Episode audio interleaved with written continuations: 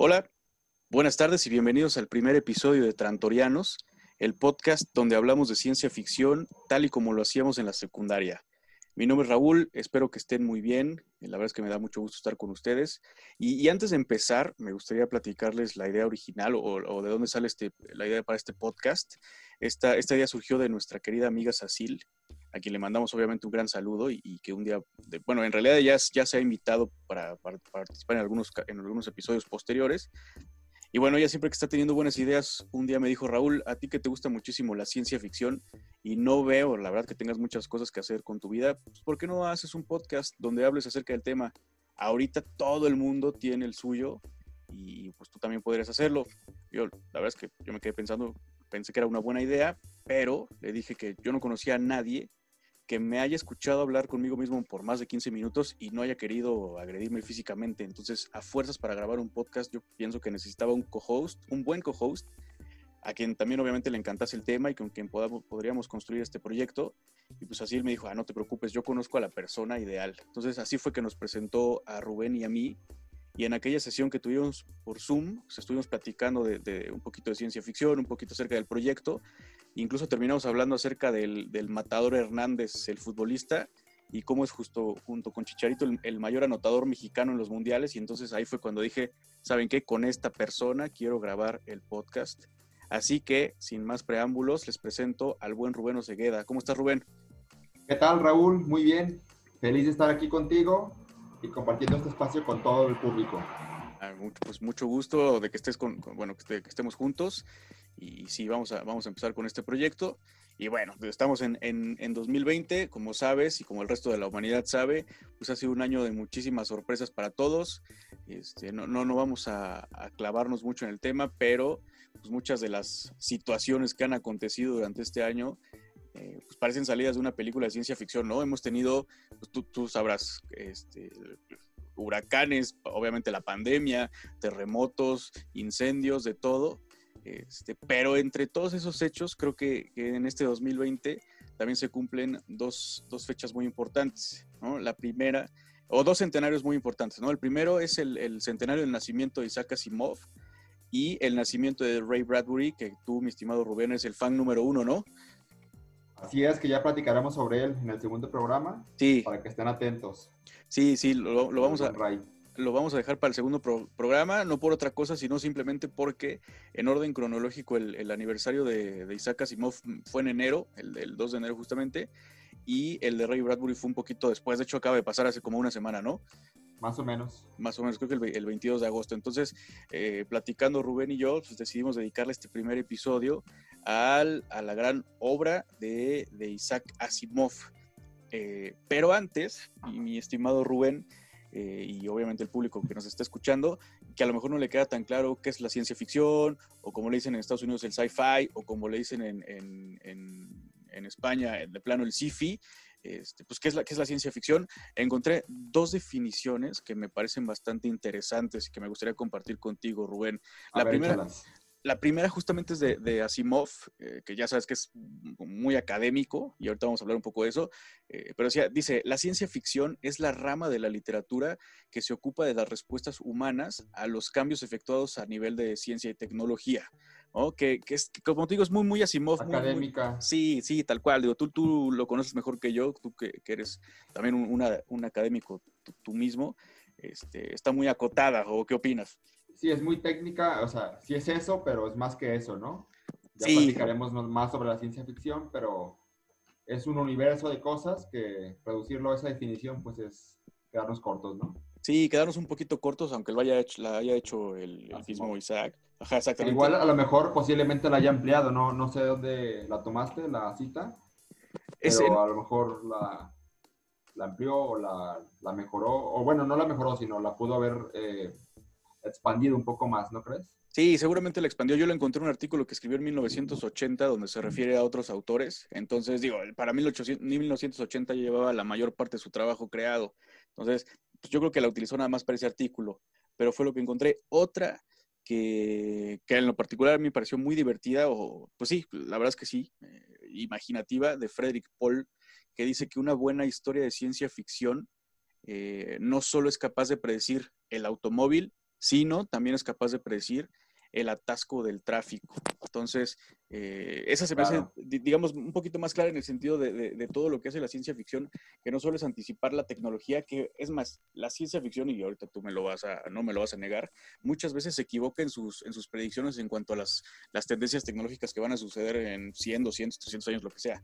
Pero una buena historia de ciencia ficción o una buena novela o lo que sea, a lo que le atina es a la reacción que va a tener la sociedad o a la manera de interactuar de la sociedad respecto a esos cambios tecnológicos o sociales o climáticos o lo que sea que vayan sucediendo, creo yo. ¿Tú, tú qué opinas, mi estimado? Sí, entendido el tráfico como el problema que trae la tecnología, ¿no? Exactamente. Y no solamente el problema, Raúl, sino la circunstancia, ¿no? Las implicaciones sociales, porque fíjate que yo pienso que a fin de cuentas la ciencia ficción trata últimamente de los humanos, realmente, ¿verdad? Más que de, los aliens, de robots, de inventos, eh, de descubrimientos científicos, tecnológicos, eh, más que de viajes en el tiempo. Al final de todo, la ciencia ficción cuenta historias humanas, ¿no? Nuestros vicios, virtudes, eh, nuestros temores también, ilusiones, y por eso es tan apasionante. Exacto, sí, o sea, tal cual lo acabas de escribir, creo que es la parte de la ciencia ficción que lo vuelve, que la vuelve tan, tan interesante, tan, y sobre todo tan relevante, independientemente de la época en la que se haya sido escrita y en la época en la que la estés leyendo, es que retrata todo lo que acabas de decir, o sea, la manera en que se comporta la sociedad, nuestros vicios, nuestras virtudes, nuestros problemas, cómo reaccionamos, y, y en ese aspecto yo creo que Isaac Asimov, pues fue uno de los grandes, ¿no? O sea, escribió sus, sus, trabajos en los 40, en los, los digamos, los más grandes, ¿no? Hablando de, de, sus cuentos, de sus, de novelas cortas, de, las, de la saga de la Fundación, y sin embargo lo lees ahorita y te identificas con los personajes, eh, aunque hayan sido escritos hace 60 o 70 años, y aunque incluso lo, lo, lo, hemos platicado ya en otras ocasiones, las, las, las tecnologías que él anticipaba que iban a predominar para la humanidad, pues incluso ya están súper obsoletas, ¿no? Él, él, habla en sus, en sus, sobre todo, por ejemplo, de, de, de, la saga de la Fundación, que no nos vamos a clavar en el tema, pero habla de microfilms, hablas de, hablan de, reactores nucleares casi, casi caseros, ¿no? Y entonces estamos en 2020 y pues obviamente eso ya no sucedió, ¿no? Los microfilms están completamente fuera de, uso, las cintas magnéticas, por supuesto, que también ya desaparecieron, y sin embargo, lo importante es eh, toda esa eh, digamos que anticipación, esas predicciones que hizo en, en, materia de, de, la sociedad, que lo vuelven tan interesante. Sin embargo, quizás por eso es tan difícil definir la ciencia ficción, ¿no? Porque es tan amplio el universo de cosas, el abanico de temas, ¿no? O sea, es un género que igual nos puede llevar a Júpiter que dejarnos en la Tierra, ¿no? Nos puede llevar al futuro, al pasado, nos puede llevar a otros mundos hipotéticos, a otras realidades, físicas incluso, ¿no? Sí, claro que, es, que era, eh, era, lo que ya me habías dicho anteriormente, que se me hizo súper interesante, que eh, la ciencia ficción no necesariamente tiene que tratar con el futuro, ¿no? Que a lo mejor lo, lo, lo, imaginamos como lo de siempre, los viajes en el espacio, viajes en el tiempo, viajes a otros planetas, eh, civilizaciones extraterrestres, pero esa gran pregunta del qué tal si o qué habría pasado si. ¿Qué hubiera pasado? Justo. Es, es, es una ¿Qué pasaría más bien, no? ¿Qué, pasaría, si? Sí, exactamente. El qué, ¿Qué pasaría si? Es, la gran respuesta, o es más bien es la gran pregunta que se hace la ciencia ficción y que le ha dado tratamientos de todo tipo, desde eh, pues, ciencia ficción especulativa, social, ambientalista. Hay cuentos de ciencia ficción, a lo mejor lo, vemos, lo platicamos un poquito más al rato, que son cómicos, hay de terror incluso, eh, ¿no? Eh, entonces, este, pues sí, es, es muy amplio lo que define, lo que puede ser definido como ciencia ficción pero bueno, vamos a, vamos a hacer el intento en este podcast. ¿Qué opinas? vamos a darle, vamos a darle porque hay muchos temas que platicar, ¿no? Hay muchísimos. Entonces, vamos a entrar ahora sí, como habíamos dicho, a hablar de, de, Isaac Asimov.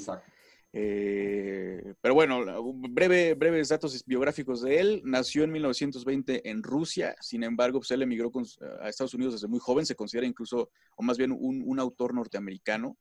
Y a mí lo que me parece increíble de, este, de él es que eh, tiene trabajos publicados que clasifican para todas o casi todas las clases del sistema decimal de Dewey, que tú como buen académico seguramente las conoces mejor que yo. Este, pero bueno, habló de, eh, de teología, de ciencias sociales, porque no, no solamente escribía de ciencia ficción, ¿no? ¿Estás de acuerdo? Habló de historia, tú que eres historiador. Este... Sí, tiene libros de la historia de Estados Unidos, de Grecia, de Constantinopla, tiene un libro sobre la Biblia. Sí, exacto, eh, la teología. La química, la biología, la astronomía. Tiene cuentos de misterio, cuentos de fantasía, cuentos de ciencia ficción, novelas de ciencia ficción. Sí. Bueno, yo tengo un libro de los dinosaurios, tengo un libro de la biología, este, tengo pues, los cuentos completos. Yo tengo como 12 libros de él en total. Sí, y decías que más o menos alguien calcula su obra como en un total de 500 libros, ¿no? De 540 de 540, este... Obras que, que posiblemente algunos sean reediciones o compilaciones, ¿no? Pero de todos modos, llegar a más de 500 obras es inimaginable, ¿no? Es, eh, yo no lo puedo conseguir. 500 libros, aún para una persona longeva que fue él, pero es inmenso es algo que yo tampoco puedo alcanzar a imaginar y, bromeábamos ah, hace unos días que muchos de nosotros todos eh, batallamos con escribir nuestra tesis o con escribirle un mensaje bonito en WhatsApp a la chica que nos gusta y, él así no había ni, ni, Word ni ningún tipo de procesador de palabras. como si fuera muy fácil, ¿no? Sí, sí, así es como si no fuera nada. Te digo algo, Raúl, todos los libros son de gran calidad. Sí. O sea, porque uno podría decir, bueno, pero a lo mejor escribió 500, pero de esos 500, solamente 20 son de una calidad excelsa y los demás, pues, desmerecen un poco. Y te digo algo, creo que no, no, no pasa eso, ¿eh? Todos los libros, siendo aún tan diferentes o tratando temas tan diferentes, son temas de una calidad muy buena. Su prosa, siendo sencilla, es tan cautivadora, ¿sabes? Es tan atrapante. Sí. De lo que hable, ¿eh? O sea, él puede haber hablado del creme brûlée y el tema se vuelve interesante, no por el creme brûlée, sino por él, ¿no? Por cómo lo cuenta. Por su capacidad eh, eh, de asombro eh, y de interés hacia el conocimiento. Sí. Yo creo que Asimov es un erudito de los que ya casi no hay. Sí, yo creo que fue, bueno, en su época, obviamente, este, incluso se le considera, dicen por ahí, el, ABC de la ciencia ficción, ¿no? Que es Asimov, Bradbury y, y Clarke. O, sea, cuando él estaba vivo, que también me parece algo fantástico, cuando él estaba vivo fue reconocido, no, le pasó a lo mejor como a Van Gogh, que muchos años después de muerte empezaron a, apreciar su obra, o como a muchos otros artistas les pasa, él estaba vivo y estaba en la cima de su carrera y, falleció, eh, creo que en 1992, y se fue siendo uno de los grandes por justamente toda esa erudición y toda esa diversidad de, los temas. Era, una celebridad. Sí, sí, fue una, una celebridad. Hay, hay, hay, entrevistas bastante interesantes que aún se conservan en YouTube. Eh, que están, y algo valioso que me parece ver en él es que cada libro era comprendido por el público general. Sí. Un libro era especializado.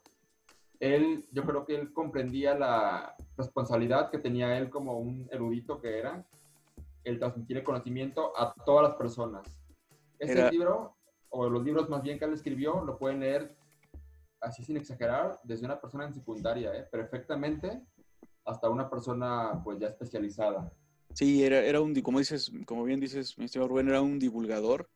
Eh, yo creo que ese era, era uno de sus principales propósitos. O sea, no se ponía eh, que si bien sus, sus, sus, textos, sobre todo, bueno, o, especialmente sus cuentos, sus novelas de ciencia ficción, tienen un, un componente altamente, digamos, ético y filosófico y, trata de, compartir eso con la gente, tampoco se pone exquisito en una prosa rebuscada ni en un vocabulario que al final dices, nah, ¿sabes qué? Cierras el libro y mejor te pones a ver la tele. O sea, más bien te clavas eh, y, y, lo comprendes perfectamente, como lo acabas de decir, desde una persona secundaria que de hecho, pues normalmente en las, secundarias cuando te empiezan a acercar a, por lo menos a, la trilogía de la Fundación o sus cuentos, hasta ya alguien con maestría, doctorado, postdoctorado, lo que sea, todos pues disfrutamos de sus textos eh, independientemente del, tipo de, ahora sí que de las clases de, Dewey, ah, de lo que y trata. es que aportó, él aportó como científico, aportó como escritor, sí. aportó como divulgador,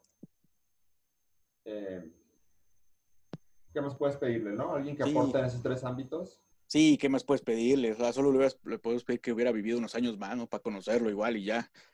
Este, pero bueno, mi estimado Rubén, antes de, caer al tema directo, este, creo que, ¿por qué no? Me gustaría que, te presentaras y luego yo para darle una idea al, al, público de lo que, de quiénes somos. Bueno, ¿qué tal a todos? Mi nombre es Rubén Oseguera Torres. Soy historiador, egresado de la UDG en 2013. Actualmente estoy estudiando una maestría en la Universidad del Valle de México, UEM, en educación. Soy profesor, trabajo como profesor en secundaria, bachillerato. Y pues me encanta leer, es mis actividades favoritas. Eh, disfruto mucho leer sobre historia, filosofía, eh, arte, también un poco de divulgación científica, pero principalmente me encanta leer literatura, Raúl. Entre estos géneros, pues leo pues tanto novelas, cuentos, microrelatos, de diversos géneros, ¿no? Desde cuentos o novelas este, pues, de aventura o eh, de terror, eróticas, ¿por qué no? Eh, cuentos de fantasía, pero pues obviamente la razón por la que estamos aquí es pues por la ciencia ficción, ¿no? Sí. En este sentido, pues algunos autores que me gusta leer, pues Ray Bradbury quizás es mi favorito, ya platicaremos de él. El mismo Isaac Asimov, tengo aquí a Arthur C. Clarke, el mismo Lovecraft, Stanislav Lem, Carl Sagan tiene una novela de ciencia ficción que ya tendremos oportunidad de platicar. H.G. Wells, está Julio Verne o Jules Verne. Aquí se le conoce más bien como Julio Verne, ¿no? Hispanoamérica. Sí, Julio Verne más. Uh, Mary Shelley, eh, como los superclásicos, ¿no? Pero también tenemos a Huxley, Anthony Burgess, bueno, ¿no? Algunas películas que también he tenido la oportunidad de ver, algunos cómics, algunas series. ¿Y tú, Raúl? Excelente, pues yo soy Raúl, yo tengo 31 años, yo soy psicólogo, eh, digamos que de profesión o de oficio, pero me he dedicado casi toda mi vida al, a la vida Godín. Eh, sin embargo, pues igual que tú, Rubén, eh, la ciencia ficción es un tema que me apasiona. Eh, yo creo que también, digo, mencionaste muchos muy buenos, entre ellos varios que me gustan a mí muchísimo. Yo creo que si tuviera que escoger mis, mis escritores eh, de ciencia ficción... top 3. Mi top 3, yo diría que Orson Scott Card con todo lo del juego, toda la saga del, de Ender, del juego de Ender. Eh, pues obviamente Isaac Asimov, ¿no? Si no, no hubiéramos escogido el, el, tema, el primer tema. Como número uno. Sí, sí, claro, porque, bueno, y ahorita a lo mejor lo le damos. Sí, y eh, Douglas Adams con su saga, su trilogía de seis partes, que además siempre lo definió así, su trilogía de seis partes de la guía del viajero intergaláctico. Eh, esos tres. Digo, mencionaste Huxley, mencionaste Julio Verne, Mary Shelley, eh, bueno, Ray Bradbury, que también ya vamos a platicar la próxima semana de él, que es un tema que creo que también tenemos en común ambos. H.G. Wells, por supuesto. Y bueno, este, me gusta leer también, yo no soy historiador para nada, este, pero cuando, cuando nos conocimos te lo, te lo platicaba. Eh, a mí me fascina la historia, entonces me fascina platicar con gente como tú que me puede enseñar algo de historia. para yo decirlo, luego, allá en la fiesta alguien que sepa menos que yo le digo, ¿sabías que Madero no sé qué? pero me, el dato, claro. sí, sí, exacto. Este, pero bueno, eso, eso es a mí lo que, lo que me gusta y pues exactamente esa es la razón por la que nos juntamos los dos para platicar un poquito acerca de ciencia ficción eh, y sobre todo compartirlo con más gente y para aprender uno del otro y para aprender del público que nos escucha también. Exactamente. Entonces, ahora sí, ¿te parece si, si le damos? habíamos, habíamos, definido eh, en, este, en este primer episodio hablar de nuestro, eh, es un tema muy específico, pero es nuestro cuento absolutamente favorito de Isaac Asimov. Entonces, ¿te late si tú empiezas? Que casi ni hay cuentos, ¿verdad? Que casi ni hay, que sí, que hay bien poquitos para elegir. Sí. Hay como tres, pero bueno, uno. sí. No, ¿Cuántos tendrá Asimov? Híjole, pero a ver, nada más. Porque dijimos que son 500 libros, pero ¿cuántos cuentos serán? En el volumen 1. Al tanteo. debe haber que unos. Unos que. 50, 50, sí, más o menos, yo creo. Ponle. En, el 2 pone que otros 50. Sí. Unos 100 entre los cuentos completos. Exacto. Pero fíjate, Raúl, que irónicamente, que se llama cuentos completos 1 y 2, en realidad no están los cuentos completos. Hay más cuentos de los que están ahí. Sí. ¿Verdad? Hay muchos más. No sé cuántos haya más de los que vienen ahí. ¿Qué será? A lo mejor otros 100, o sea, un... Sí, fácil. Es que, porque aparte, si tomamos en cuenta que tiene cuentos de detectivescos o de misterio, pues, que no son de sci-fi, pues súmale otros, ¿qué? Otros 10, 20. Sí, no, no, o sea, hay que, igual para el próximo episodio a lo mejor damos el dato ya específico porque no, no alcanzo a imaginar cuántos será. Quién sabe si alguien lo tenga, ¿no? O si alguien lo haya leído todo. Alguien los haya consumido todos, sí, quién sabe. Pero de que son, pues, de que teníamos opciones para escoger, teníamos. Teníamos. Entonces, pues, si quieres empieza tú, Mr. Rubén, ¿cuál es el tuyo? Que creo que vale la pena empezar con ese. Bueno, platicarle aquí al público que cuando nos pusimos la tarea de escoger uno entre todos los cuentos que tiene Asimov, pues caímos en cuenta Raúl y yo que habíamos elegido el mismo, ¿no? Pero no me sorprende porque ese cuento, yo creo que si le preguntas a 8 de cada 10 fans de Asimov, hubieran dicho ese cuento, ¿no? Sí, sí, es que... Totalmente. No, no, hay mucha opción. Ahora sí que en ese sentido, bueno, no, sí, sí, porque en gusto se rompe géneros, pero, pero sí, como dices, yo creo que 8 de cada 10 o hasta 9 te dirían que ese. Este, es más, el mismo Isaac Asimov dijo que ese era su favorito. O sea, no, hay, no hay mucho comenta, sí. Sí. Sí, ya para que él diga, pues es que es el mejor, ¿no? Sí. Aunque por otro lado ha habido autores que prefieren como obras personales eh, libros que no son tan famosos. Ha pasado, ¿eh? Sí, sí. Incluso hay autores que acaban odiando su obra principal. Sí, claro, y pasa creo que a lo mejor en la literatura, en la música, en la pintura, en todos lados, que la obra que se, que se masifica más, por llamarlo de algún modo, es la que ellos terminan... Eh, que Dicen, no, no escuchen esta, escuchen esta otra y nadie la pela, ¿verdad? Sí, exactamente. Pero, aquí se cumplió, aquí su cuento favorito era el que, el que Raúl, el que yo elegí. Sí. Y es el de la última pregunta. Sí, por supuesto. Publicado en 1956 en la revista Science Fiction Quarterly y reimpreso muchas veces. Sí. Pero fue impreso pues en Nueve Futuros, en el 59, Lo mejor de Isaac Asimov en el 73, Sueños de Robot en el 86 y Los Cuentos Completos 1 en el 90, que es la edición que yo tengo. Sí. Pero que seguramente ha sido reimpreso en otros libros, no solo de él, sino en compilaciones de ciencia ficción. Sí. Yo tengo un libro en el cual se compila justamente un cuento de Asimov, que es este, uno de Ray Bradbury y uno de Julio Verne, justamente. Eh, y así como tengo ese libro, pues hay un montón de libros donde ha sido incluido como parte pues de lo mejor de la ciencia ficción. Incluso te digo algo, Raúl, eh, yo leí eh, que incluso ha sido nominado como uno de los 100 mejores cuentos de la literatura universal. Ojo, no de ciencia ficción, sino de toda la literatura universal en su historia, ¿eh? no siquiera del siglo XX. Eh, está incluido ahí.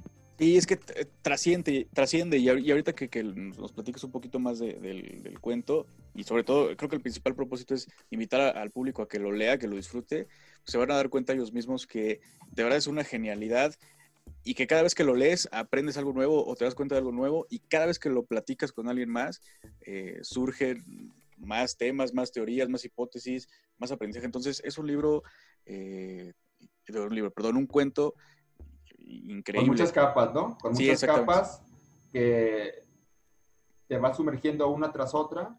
Sí. Y cada vez te das cuenta que es más profundo de lo que a lo mejor parecía en un principio. Sí, sí, y cada vez. Este, ¿Quieres platicarnos un poquito? Porque habíamos quedado que sin spoilers, que también platicamos tú y yo que nosotros no somos de, de esas personas que a lo mejor los spoilers los ponen mal. Es más, creo que hasta los disfrutamos un poquito, pero igual la gente que nos escucha eh, sí la sufre un poco más. Entonces, a lo mejor que des una, un, un, panorama general eh, del cuento sin tantos spoilers. al final. Sí. O sin evitar eh, que el lector se pierda la experiencia. Exacto, exacto. ¿Verdad? Bueno, aquí el tema principal, pues viene de una pregunta, ¿no? Por eso el cuento es la última pregunta. Esa pregunta, Raúl, se puede formular de muchas maneras. Una pregunta con muchos aristas, pero que se puede resumir en la siguiente. ¿Es posible revertir la entropía? O sea, en pocas palabras, ¿es posible revertir el envejecimiento natural del universo? Sí. Ahorita escucha muy técnico, pero en realidad tiene implicaciones muy importantes. Este concepto de entropía, que si un físico le preguntáramos, pues nos daría una explicación a lo mejor muy técnica, muy elaborada, pero que se resume a eso, ¿no? Cómo el universo y todas las partículas y moléculas que lo conforman, pues tienden a agotarse y como ese agotamiento, hasta donde hoy sabemos, no se puede revertir. Y justamente esa es la pregunta. ¿Es posible revertir ese agotamiento natural del universo? Porque puesto de esta manera, Raúl, nosotros vivimos en un planeta Tierra que tiene recursos limitados. Algún día, seguramente, si es que la humanidad no se aniquila antes, o si es que no pasa nada extraordinario, esos recursos se van a agotar. La, el agua, el petróleo. Eh, todos, el oxígeno. el oxígeno, sí, los árboles, los océanos, las formas de vida, ¿no? la fauna, la flora se va a agotar. Sí. Y la humanidad se va a quedar sin hogar. No es como de que cambiete de planeta. Pero aunque lo lográramos, si colonizáramos Marte u otro planeta, pues eventualmente ese planeta también lo vamos a acabar, ¿no? Los recursos también van a ser limitados. Además, Raúl, como si fuera tan fácil ir a colonizar otro planeta. Exacto, todavía pero falta un poco. Pero bueno, aunque lo colonizáramos, pues no lo vamos a acabar. Y uno puede decir, bueno, pero hay más planetas que también se pueden colonizar, y como si fuera tan fácil, repito. Sí. Pero algún día pues hay la posibilidad de que nos agotemos todos los planetas. Y dirás, bueno, pero tenemos el Sol, ¿sí? Que pues en todo lo alto nos da su energía y que es un Sol pues inagotable, ¿no? Y uno dirá, bueno, pero ese Sol inagotable en realidad pues algún día también tiene una fecha de caducidad. Exactamente. De hecho, bueno, pero en 20 mil millones de años, ¿no? Exactamente. Falta muchísimo para esos 20 mil millones de años. Pues sí, ¿verdad? nadie dice que no. Pero algún día no hay fecha que no se cumpla. Esos 20 mil millones de años, si para ese entonces hay humanidad, el sol se va a agotar. Se va a agotar justamente, y ese creo que ese es uno de, las, de los quotes, de las frases que más me gustan del cuento. Eh, están interactuando los primeros personajes que aparecen y uno está muy despreocupado, justamente diciendo lo mismo que, que tú estás contando, ¿no? De que, bueno, en 20 mil millones de años, para siempre, vaya, no pasa nada. Y el otro cuate le dice, no, o sea, ni 20 mil millones de años significa para siempre, ¿no? Entonces, eh, eh, trata de dar esa perspectiva que sí, o sea, la verdad es que no alcanzamos a comprenderla, pero lo que debe quedar claro es que justamente los recursos, aunque parezcan ahorita infinitos, en realidad eh, no lo son. No, no, lo dimensionamos, Raúl, pero además alguien dirá, bueno, pero es que hay más soles, ¿no? Hay más estrellas en todo lo alto, que a su vez están habitando pues millones de galaxias, ¿no? Millones de universos, o hasta de multiversos. Sí. Pero cada una de esas millones de estrellas algún día va a dejar de brillar. Van a dejar de brillar. aunque algún día haya algunas que sean más viejas que otras, todas las estrellas, todos los universos, aunque falten miles de millones de años, van a dejar de existir. Sí. Es algo inevitable, natural. Justo, es, exactamente es natural. Eh, pues, es, el, es, el, camino que sigue, digamos que este universo. Y otra cosa que a mí me gusta muchísimo ese cuento, de las primeras cosas que me atrapó, es eh, que en realidad este, este cuestionamiento que conforme va avanzando la historia se vuelve mm, filosófico, eh, luego técnico, etcétera, en realidad comienza con una, como, como, dices, como una pelea de borrachos, ¿no? Comienzan, estos dos primeros personajes están echándose sus chelas en un día que no tienen mucho trabajo eh, y empiezan a discutir de esto, simplemente como, como diría, no sé si, si te gusten los Simpsons, de eh, Barney, que cuando le toca ser el conductor designado y escucha que Homero y los demás están hablando, dice, eso es plática de borrachos. Así empieza ese cuento. Empieza nada más para llevar la contra, ¿no? Sí, exactamente. Y Lupo y uno de ellos le toca traer los hielos. Sí, el que, es exacto. Y estaba ardido de los hielos, ¿no? Y por eso él decide empezar una discusión llevándola contra. Ese día Multivac ni siquiera iba a trabajar. Exactamente. Bueno, que además platicar sobre Multivac. Este concepto que tú mencionabas sobre, sobre esta supercomputadora inteligente que resuelve cada uno de los problemas de la humanidad. Exacto. Ya, ya después de, un tiempo, y esa es otra cosa que me gusta a mí en lo personal, eh, en todos los cuentos o en muchos cuentos de Isaac Asimov, Multivac, esta supercomputadora, eh, digamos que funge como un, digamos, un recurso narrativo, ¿no? Simple, ¿qué pasó? Pues, no, pues Multivac lo calculó. ¿Cómo llegamos a este planeta? Pues Multivac calculó las trayectorias, lo que sea, y en este cuento en específico, Multivac se vuelve el personaje principal de la historia, que a mí también me gusta mucho eh, cómo una computadora, uno, y creo que lo decías tú, se, autocorrige, se autorregula, se automantiene y, va aprendiendo de sí misma y en realidad la humanidad eh, pues ya deja de tener el control sobre su propio destino, que es otro tema que, como hemos dicho, este cuento tiene muchísimas capas, que da para, para, para seguirnos hablando sobre si la humanidad ya tiene... escalofríos, cuando una computadora llega a tener más poder y más conocimiento y por ende más control que la misma humanidad. Sí, exactamente.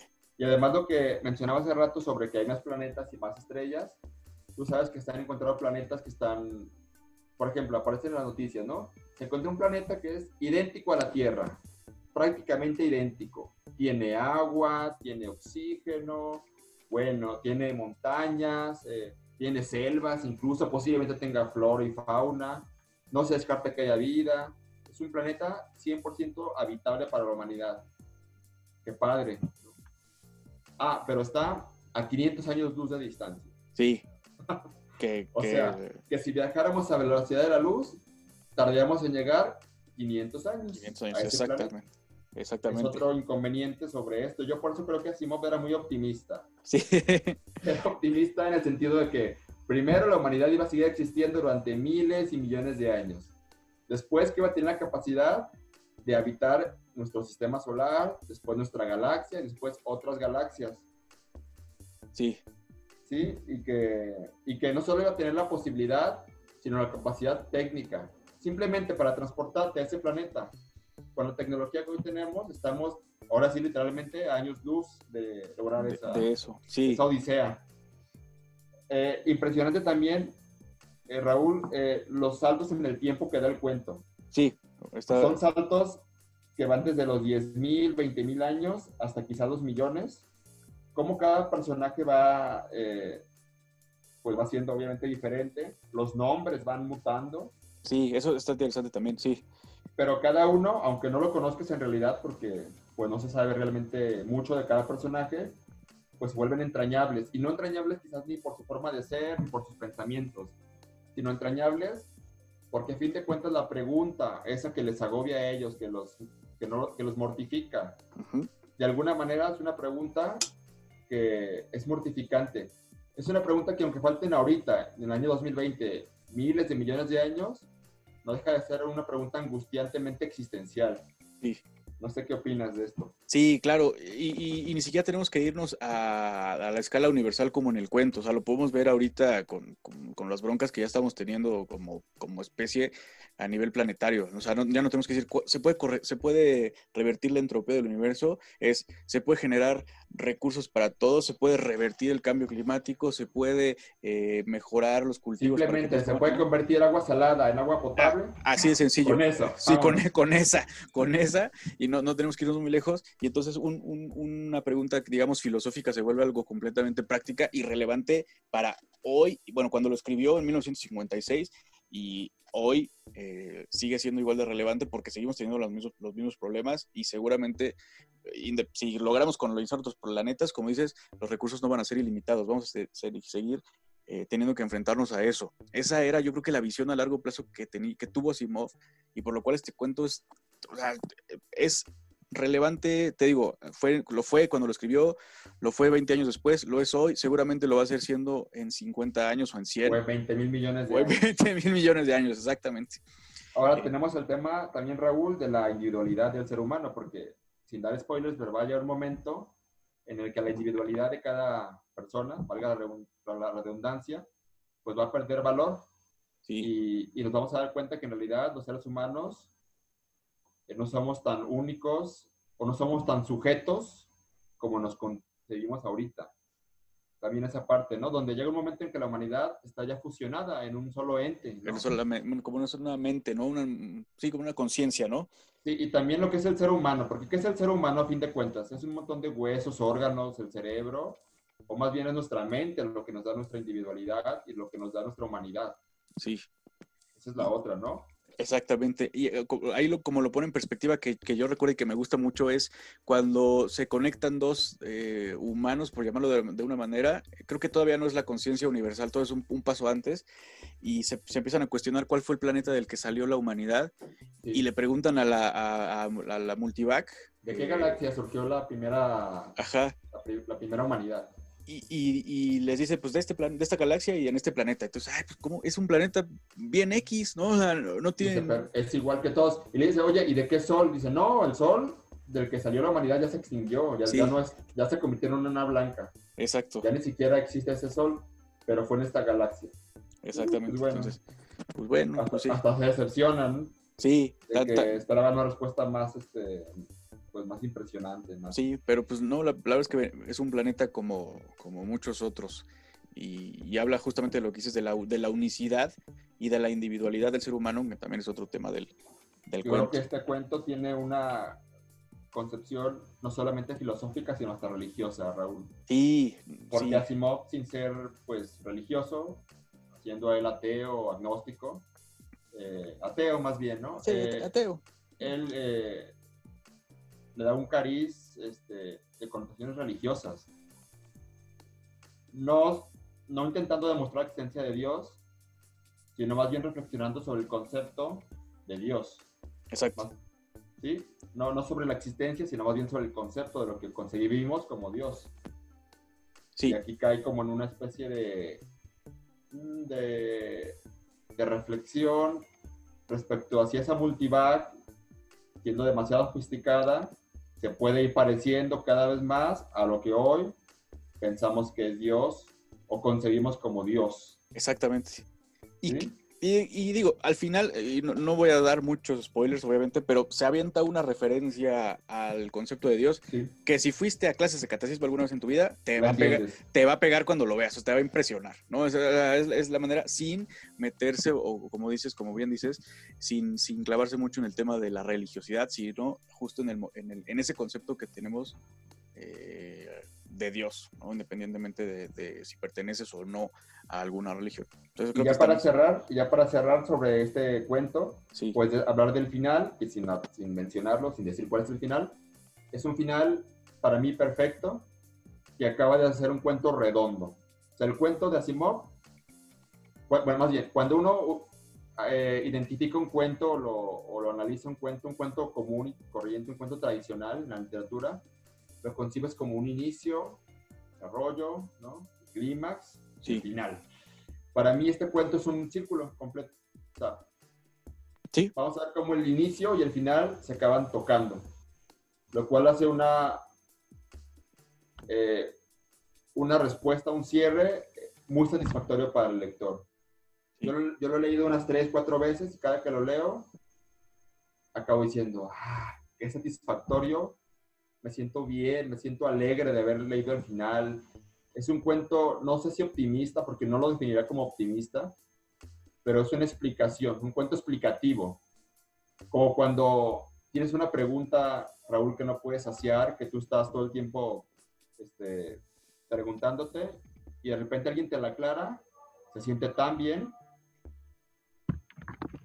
Sí, sí, te, terminas con esa sensación de satisfacción eh, pues, pues sí, de que esté bien escrito el cuento, de que te contó la historia completa, de que regresó a donde empezó, sí, no, no, no sientes que te falte absolutamente nada, es, es completamente satisfactorio. No, le falta ninguna letra, no le sobra. No, exactamente. Pues sí, pues, pues ese, mi señor Rubén, creo que es el que tú seleccionaste, eh, la última pregunta. Eh, pues ojalá la, gente que nos escuche lo lea. Si no ha tenido oportunidad de, leer nunca Asimov, háganlo. Yo, eh, bueno, eh, ya me dejaste con esa espinita, Rubén, porque la, vez que platicábamos, ese fue el primer cuento de, Isaac Asimov que yo leí y me, a mí en lo personal me enganchó, ¿no? He, disfrutado de sus otros cuentos, de, pues, no? de, las, de la saga de Fundación, de, de Yo, Robot, sí, ¿no? todos esos. Eh, y no, me decepciona, pero puede ser que si a lo mejor sea, es el primero que lees y es, tan bueno que a lo mejor puedes ver con otros ojos los demás. Yo no creo, pero yo sí recomendaría que lo leyeran si nunca lo han leído, ah, o sea, si nunca han leído Asimov, que empezaran por ahí. Es una de las grandes puertas de entrada para empezar con, con él. Yo lo diré de esta manera, si solamente vas a leer un cuento de Asimov, lee este, ¿no? Ah, exactamente, yo creo que sí, sí. Pero si piensas leer más, a lo mejor quizás mi idea es leer otros primero, porque si lees este primero, te puedes merecer los demás. Sí. Decir, bueno, sí están buenos, pero no es como la última pregunta. Sí, es cierto. Pues, Ahora, eso decimos nosotros.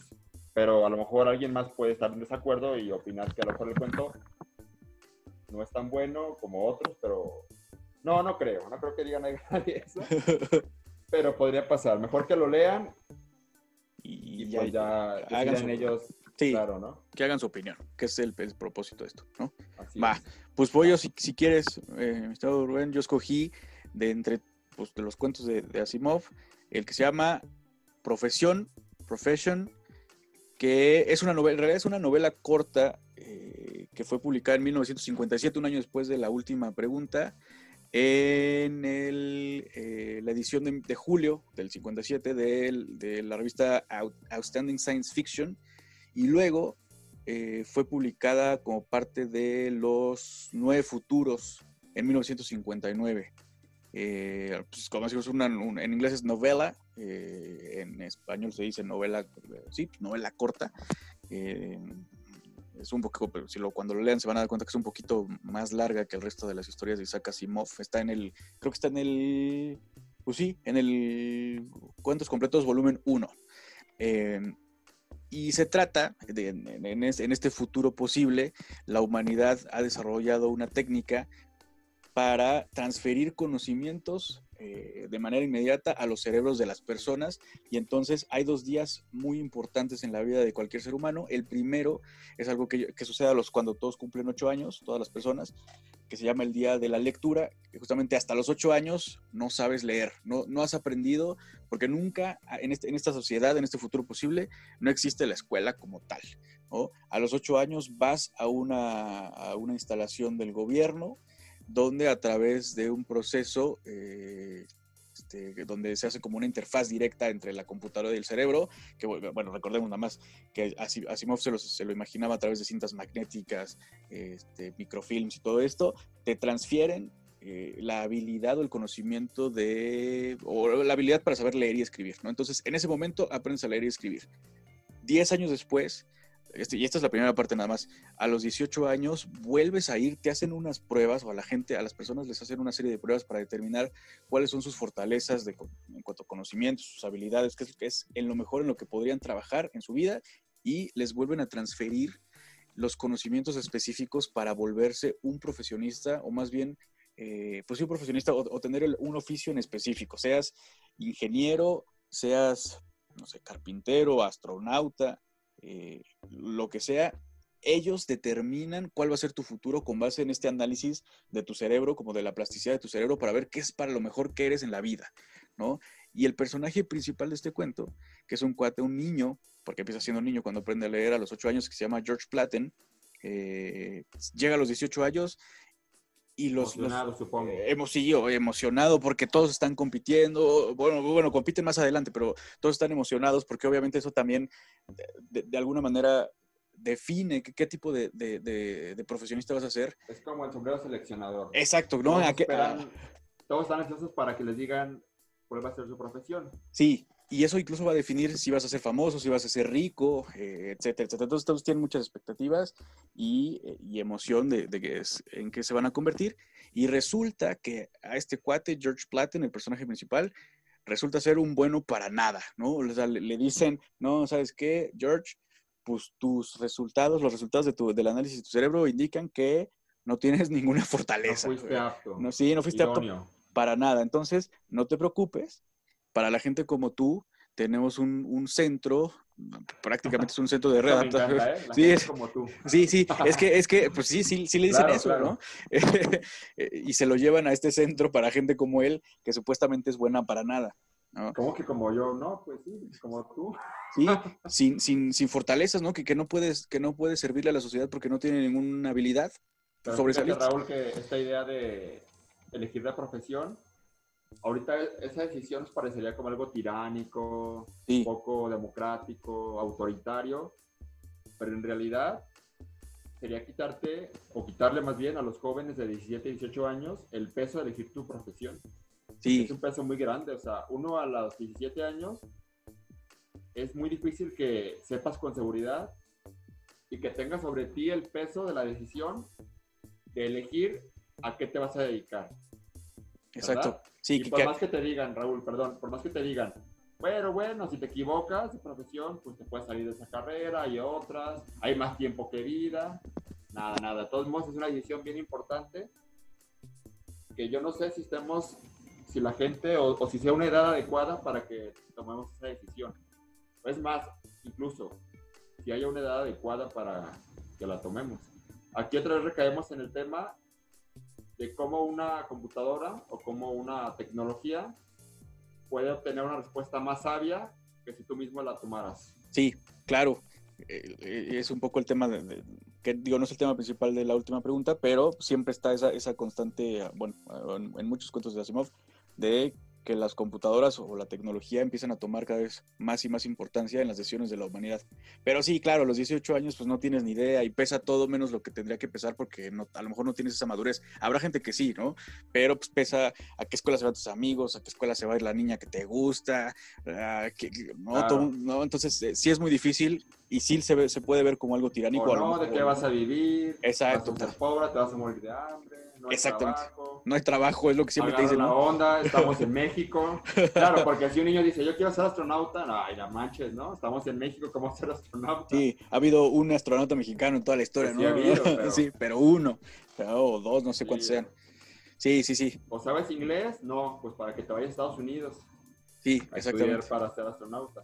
Entonces, bueno, de esto trata el cuento, Sí. pero realmente esto, esto no es lo más importante, ¿verdad? No, y- pero antes de seguir, nada más lo busqué porque no me acordaba bien, pero la, la- la casa esta, la institución a la que lo mandan, en inglés sí se llama The House for the Feeble Minded, como lo, sí, literal es la casa para los débiles mentales, o sea, el cuate es humillado, o sea, sí, sí lo humillan, le dijeron, ¿sabes qué? Eres un inútil, güey, vete para allá, ¿no? Pero lo que pasa, y esa es la parte donde se pone interesante el cuento, es que en realidad él se pone a cuestionar por qué me mandaron aquí, de dónde sale la tecnología que está actualmente, de dónde, dónde quién crea la nueva tecnología, este, quién diseña las cintas para transferir los conocimientos del- de la nueva Eso tecnología. te que iba a se- decir, porque mira, yo lo leí hace tiempo, ya hace años, y no lo quise leer recientemente porque te tocaba a ti, y más bien quería que tú me dijeras, me recordaras el cuento, pero según yo recuerdo, la información se va traspasando como de manera Sí. automática, según recuerdo, de una especie de cinta magnética a los cerebros de las personas. Exacto. O sea, la gente no aprende cosas eh, de forma manual, sino automática. Sí, como por por, si- osmosis, como por generación espontánea, ¿no? Por, exacto, por osmosis. Eso- por eh, osmosis, más bien, por osmosis. si por ellos fuera, no aprenderían nada si no fuera a través de esta transferencia de conocimientos. Sí, o sea, es como traspasar un archivo de una USB a una computadora. Sí, O exacto. revés, de una computadora A de ve. una USB a, un- a un cerebro. Pero eh, aquí el punto es, bueno, a ver, la cinta que yo recibo, por la cual voy a aprender, no apareció de la nada. O sea, esa cinta la tuvo que haber creado alguien. Eh, pero para que esa persona cree esa cinta, tuvo que haber tenido otra cinta que le dijera cómo hacer esa cinta. Exacto. Ok, pero entonces quien hizo la segunda cinta debió haber tenido otra cinta para hacer la segunda cinta con el cual otra persona iba a hacer la primera cinta y así. Pero tiene que llegar un momento en el cual piensa este personaje, en el cual ya no haya más cintas. De algún lado tuvo que haber salido el primer pensamiento genuino por medio del cual se va nutriendo todo el sistema.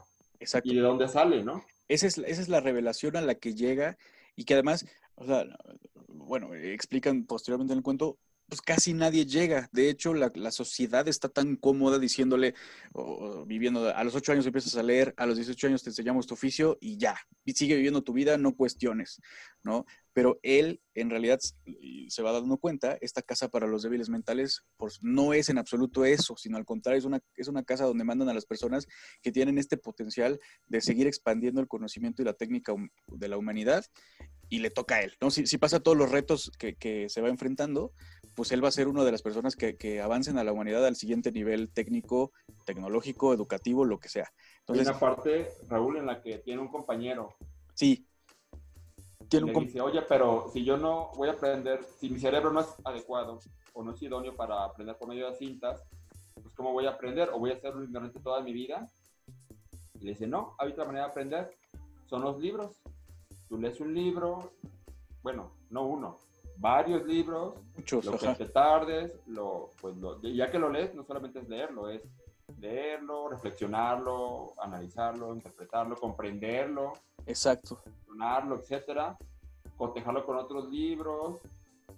Y, y, sí, se va a aprender de esa manera. Obviamente es más lenta, es más tedioso, te lleva más tiempo, pero esa es la otra manera de aprender. Exacto, que, eso, eso pasa en el clímax del cuento, que, que, quedamos no hablar del final, pero del clímax a lo mejor sí.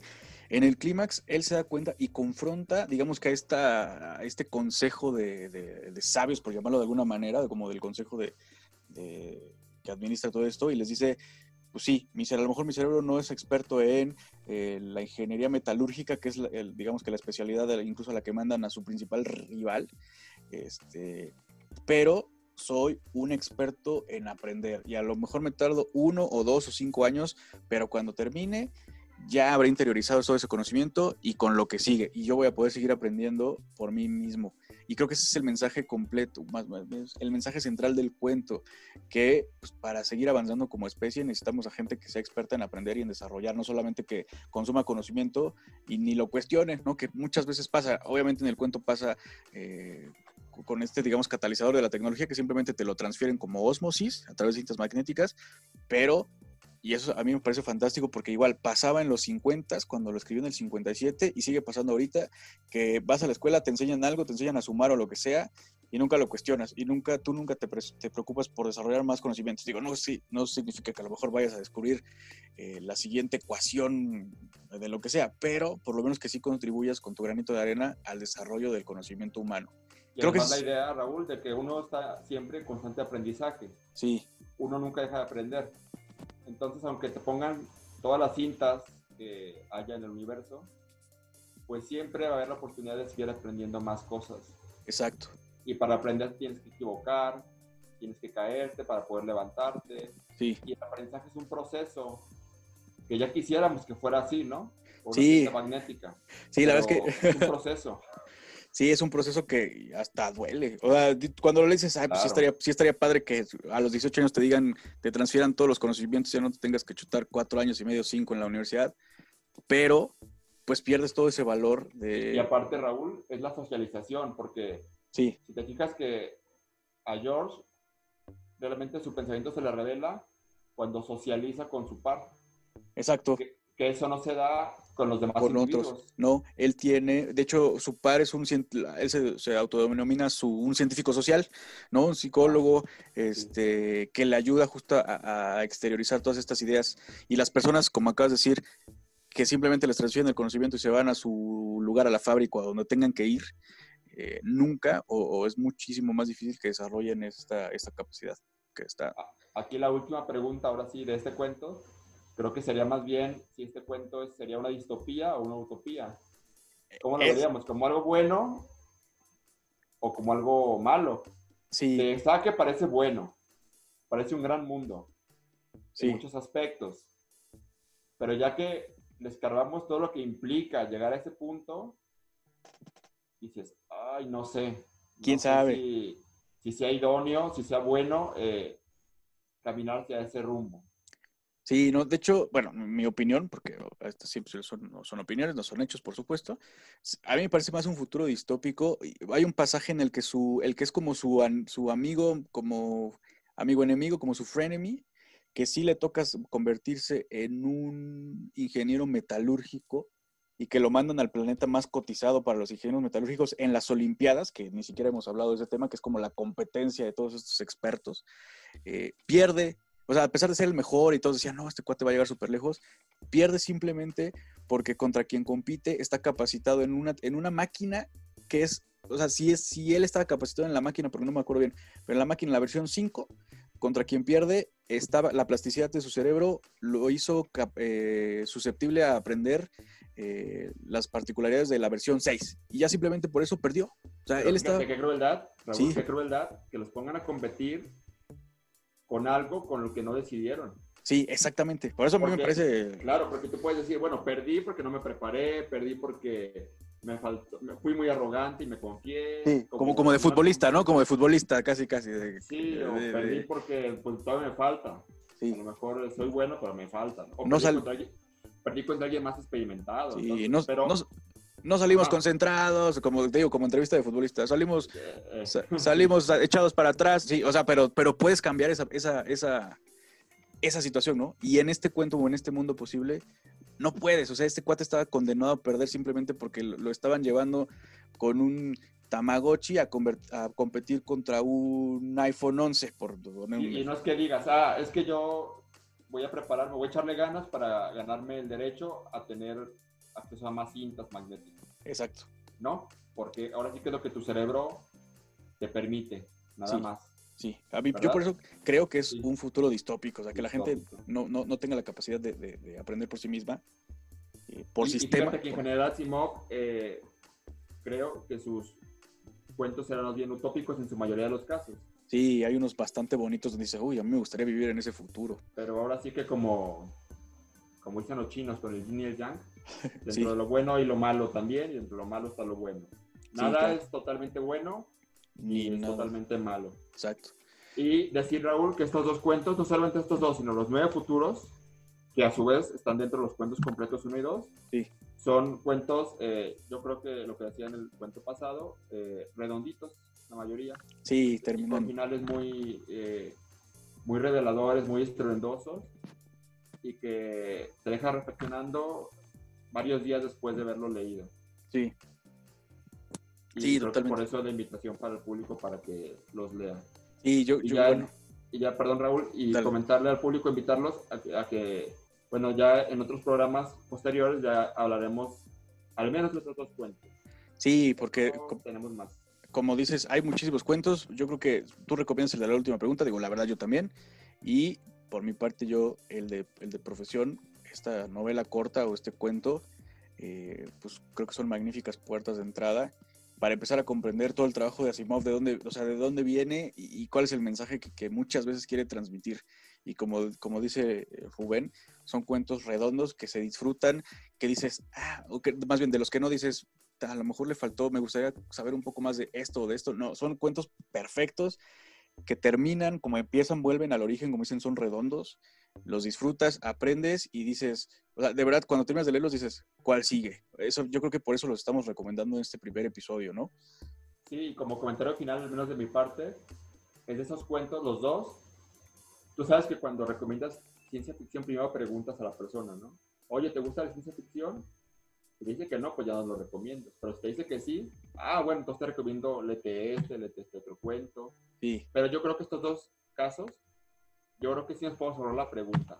Aún que la persona no sea fan de la ciencia ficción, yo creo que aún a cualquier lector de literatura genérico, sin preguntarle, se lo puedes recomendar perfectamente y le van a encantar, aunque no sea fan de este género específico, sino de otros. Sí, totalmente de acuerdo. Yo creo que por eso los recomendamos. Pero bueno, mi estimado Rubén, pues muchísimas gracias por, la plática.